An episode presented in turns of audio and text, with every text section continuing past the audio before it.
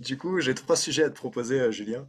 Le premier, c'est que dans un de tes anciens podcasts, tu partageais l'idée que tu es tes plus petits standards, et tu parlais de ça à l'époque où je pense que ta perspective sur l'argent était vraiment différente, et tu étais beaucoup à la recherche de statut social autour de ça. Du coup, je suis curieux de savoir comment ça a changé pour toi euh, depuis. Et j'y ai réfléchi un peu de mon côté. En plus, j'avais un avis assez différent à l'époque quand j'entendais ça, donc je serais très curieux qu'on échange dessus. Ouais. Ok, en fait, je crois que l'inconvénient d'avoir des gens qui écoutent le podcast depuis longtemps, c'est que ils vont me faire défoncer tous les, tous les premiers épisodes. Euh, qu'est-ce que je disais? Je disais, euh, t'as pas ce que tu veux parce que, ouais, parce que tu tolères un truc comme ça? Ouais, c'est ça, t'étais plus petit standard. Et surtout, tu disais que pour toi, tout a changé le jour où tu allé t'acheter une Rolex à 10 000 euros plutôt que de vivre dans un appart à 500 balles. et je me suis dit, bah, moi, j'ai pas du tout envie d'acheter une montre chère, tu vois, ça fait aucun sens pour moi. Ok. Ok. Euh, alors, je, suis toujours d'accord avec ce que je disais, euh, dans le sens où si tu ne crées pas des raisons de gagner de l'argent n'en gagneras pas plus, entre guillemets, à court terme. Euh, à moyen long terme, la qualité de ton travail va te faire gagner plus d'argent, donc tu n'as pas forcément besoin de motifs extérieurs. Mais à court terme, effectivement, je pense c'est intéressant d'élever tes standards de vie. Je pense que élever tes standards de vie euh, te fait aller dans des environnements différents et euh, forcément dans chaque environnement différent, tu captes des systèmes de croyances différents puisque que tu le veuilles ou non, tu restes en partie le fruit de ton environnement en termes de ce que tu crois et tu peux pas euh, tu peux pas t'évader du système dans lequel tu vis. Et quand je dis le système dans lequel tu vis, c'est les personnes dont on entend le plus le système de pensée. Tu vois, on, apprend par mimétisme. Et euh, si les gens autour de toi gagnent 5000 euh, euros, il y a une grande probabilité que tu finisses par gagner 5000 euros. Tu vois. ou que quand tu gagnes trop loin de ce standard, et que tu restes dans cet environnement, par culpabilité, tu redescendes. Donc, je crois toujours à ça. Euh, je crois toujours à ça. Maintenant, je pense que je remettrai en question par rapport à ce que je disais, c'est euh, est-ce que tu es au clair sur pourquoi tu augmentes tes standards et pourquoi tu veux plus d'argent? Euh, La stratégie, elle est toujours valable. Par contre, je pense que ce que je n'incluais pas dans ce podcast à l'époque, c'est quel est le motif derrière. Parce qu'effectivement, tu peux augmenter tes standards. Et moi, le premier, euh, j'ai acheté une Rolex pour être quelqu'un et je gagnais de l'argent pour être quelqu'un, tu vois. Et est-ce que ça m'a rempli forcément? Un peu, mais pas que. Enfin, l'achat de la Rolex, non. Le chemin pour y arriver, ouais, un peu. Mais je pense que si j'avais dissous plus tôt euh, le manque d'amour et la comparaison qui me faisait avoir tant besoin d'aller gagner autant d'argent, sûrement que ça n'aurait pas été plus mal pour moi. Ok. C'est intéressant ce que tu en parles comme d'une stratégie, et du coup, je me suis posé la question là-dessus avant le podcast. Et je me disais que peut-être à certains endroits, c'était plus stratégique qu'à d'autres. Par exemple, si je vois un entrepreneur qui fait encore le ménage lui-même et qui cuisine tous ses repas et qui passe du temps à faire les courses, tu vois, je me dis c'est peut-être un endroit où tu pourrais élever tes standards et ça fait une grande différence. Mais par exemple, ben, la Rolex, c'est pas vraiment en lien avec le business dans mon cas, donc ça le ferait moins. Le jour où, tu vois, pour la première fois, j'ai acheté un consulting avec David à l'heure à 500 euros, le jour où j'ai fait un coaching avec toi sur 30 minutes à 300 euros, ben, ça fait qu'aujourd'hui, même si moi, il faut que je passe deux heures avec un client, parce que c'est plutôt le format de mes coachings, par exemple, pour gagner 300 euros, ben, je suis vraiment à l'aise de leur faire payer ça, parce que j'ai déjà payé beaucoup plus pour moi-même, et je vois la valeur dedans, et ça me fait comme changer de paradigme par rapport à l'époque où, tu vois, c'était, euh, je sais pas, 30 euros un coaching, etc. Donc j'ai l'impression comme on pourrait utiliser cette stratégie-là d'une façon un peu plus pertinente par rapport au business si c'était dans les endroits qui servent le business? Euh, Sûrement, je pense que par rapport à ce que tu dis, euh, il, y a un autre, phénomène qui se joue, qui est que quand tu vends du coaching ou du conseil ou de la connaissance, ce que tu vends, c'est intangible. Donc, c'est juste une évaluation, tu vois, euh, une évaluation inconsciente de combien est-ce que toi, ça vaut. Au plus tu l'expérimentes au plus tu l'expérimentes chez des gens chez qui tu en as vu la valeur pour ta vie, au plus tu vas valider ça vaut cher ce truc-là. Mais si par exemple, en fait, ça peut jouer les deux phénomènes. Si tu avais mis 500 euros dans un truc où, à la fin tu t'es dit putain, c'était de la merde. En fait, toi, tu, toi, tu serais peut-être dit bon, bah en fait, ça sert à rien le coaching, tu vois. Ou alors, tu serais autorisé peut-être à dire, bon, bah, si ça c'est 500 euros, moi je mets 2000. Tu vois Donc, il y a différents phénomènes qui auraient pu se jouer.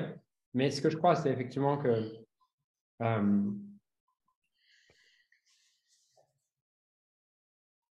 au plus tu bénéficies du coaching, au plus effectivement tu te rends compte de la valeur et vraiment à chaque fois que tu grandis de quelque chose, bah, tu sais que tu peux apporter plus aux autres. Et du coup, tu sens juste de pouvoir le facturer plus cher. Maintenant, je mets une nuance à ce que je dis parce que euh, ce, que, je vais dire va être interprété ou euh, euh, des gens vont passer de 200 à du coup, bah, maintenant je mets 1500 parce que j'ai acheté trois coachings.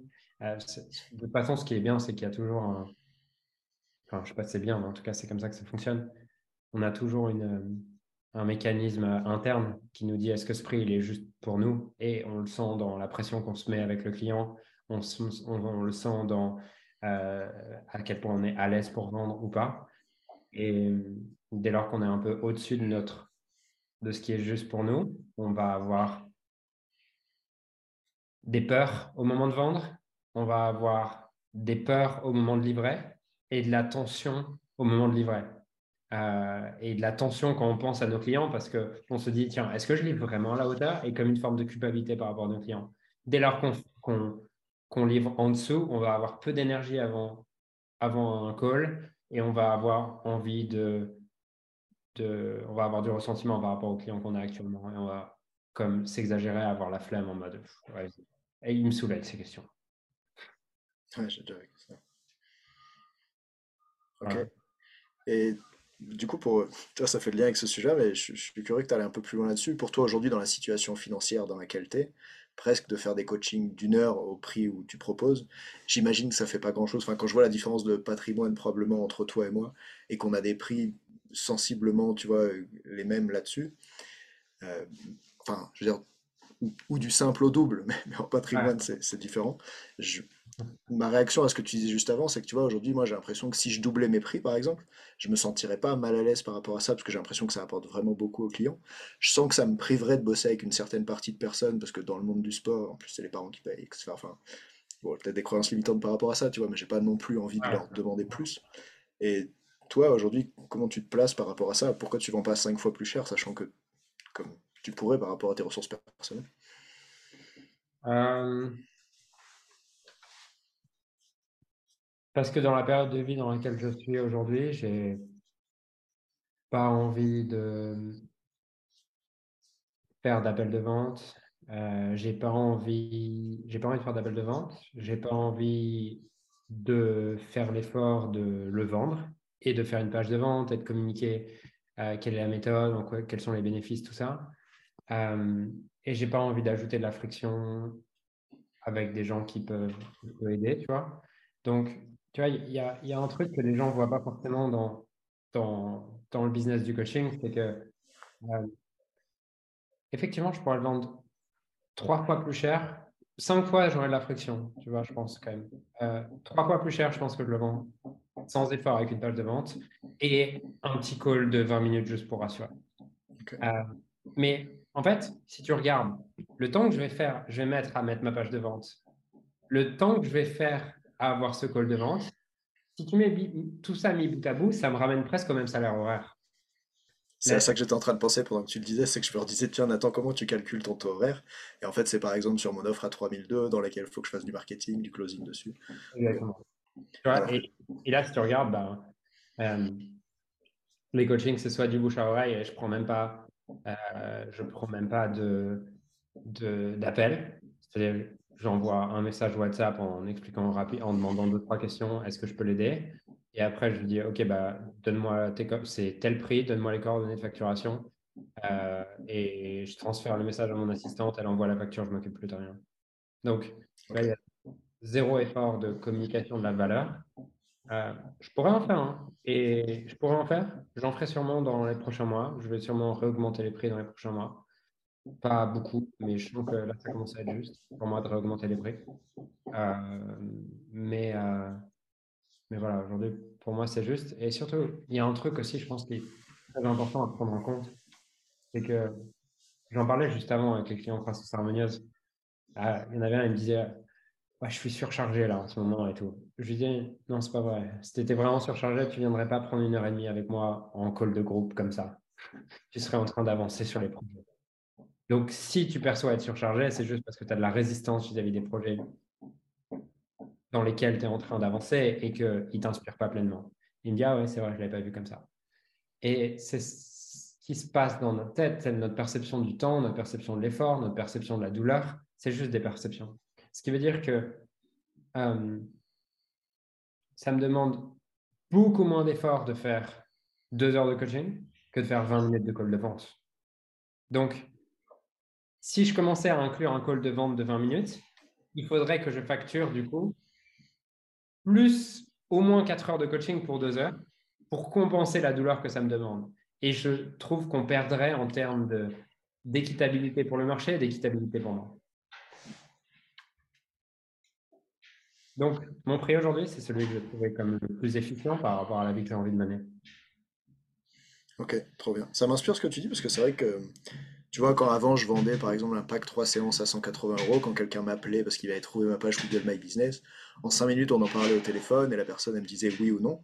Et depuis que je suis passé sur du high ticket et que par exemple j'ai cette offre à 3200 euros, ben ça demande par exemple de faire une rencontre. Moi, si j'entraîne des jeunes qui sont mineurs, tu vois, les sportifs de haut niveau, il va falloir que je parle avec le jeune pendant trois quarts d'heure, puis avec les parents pendant trois quarts d'heure. Et Aujourd'hui, ça rajoute de la friction et ça fait qu'il y a moins de personnes qui travaillent euh, avec, moi. Financièrement, je m'y retrouve très bien, tu vois, évidemment, puisque je vends plus cher. Mais je me disais, dans le futur, il y aurait peut-être quelque chose à faire qui est beaucoup plus fluide, qui, moi, me demande moins de temps là-dessus et qui permet à des gens qui, aujourd'hui, ne peuvent pas travailler avec moi à cause de ces contraintes-là, de peut-être pouvoir en bénéficier un peu. Donc, ce que tu dis là, je trouve c'est une perspective intéressante de voir que toi, qui as promu le high ticket, bah, au final, aujourd'hui, il y a cette façon de faire qui est juste pour toi et juste a priori pour ses clients. Ouais, clairement. Mais si on regarde, en fait, c'est. Euh, c'est le reflet du monde actuel. La majorité des produits que tu achètes, en fait, 50% du prix que tu payes, c'est le prix qui a été investi en marketing pour te vendre l'idée que ce produit est bon. c'est vrai.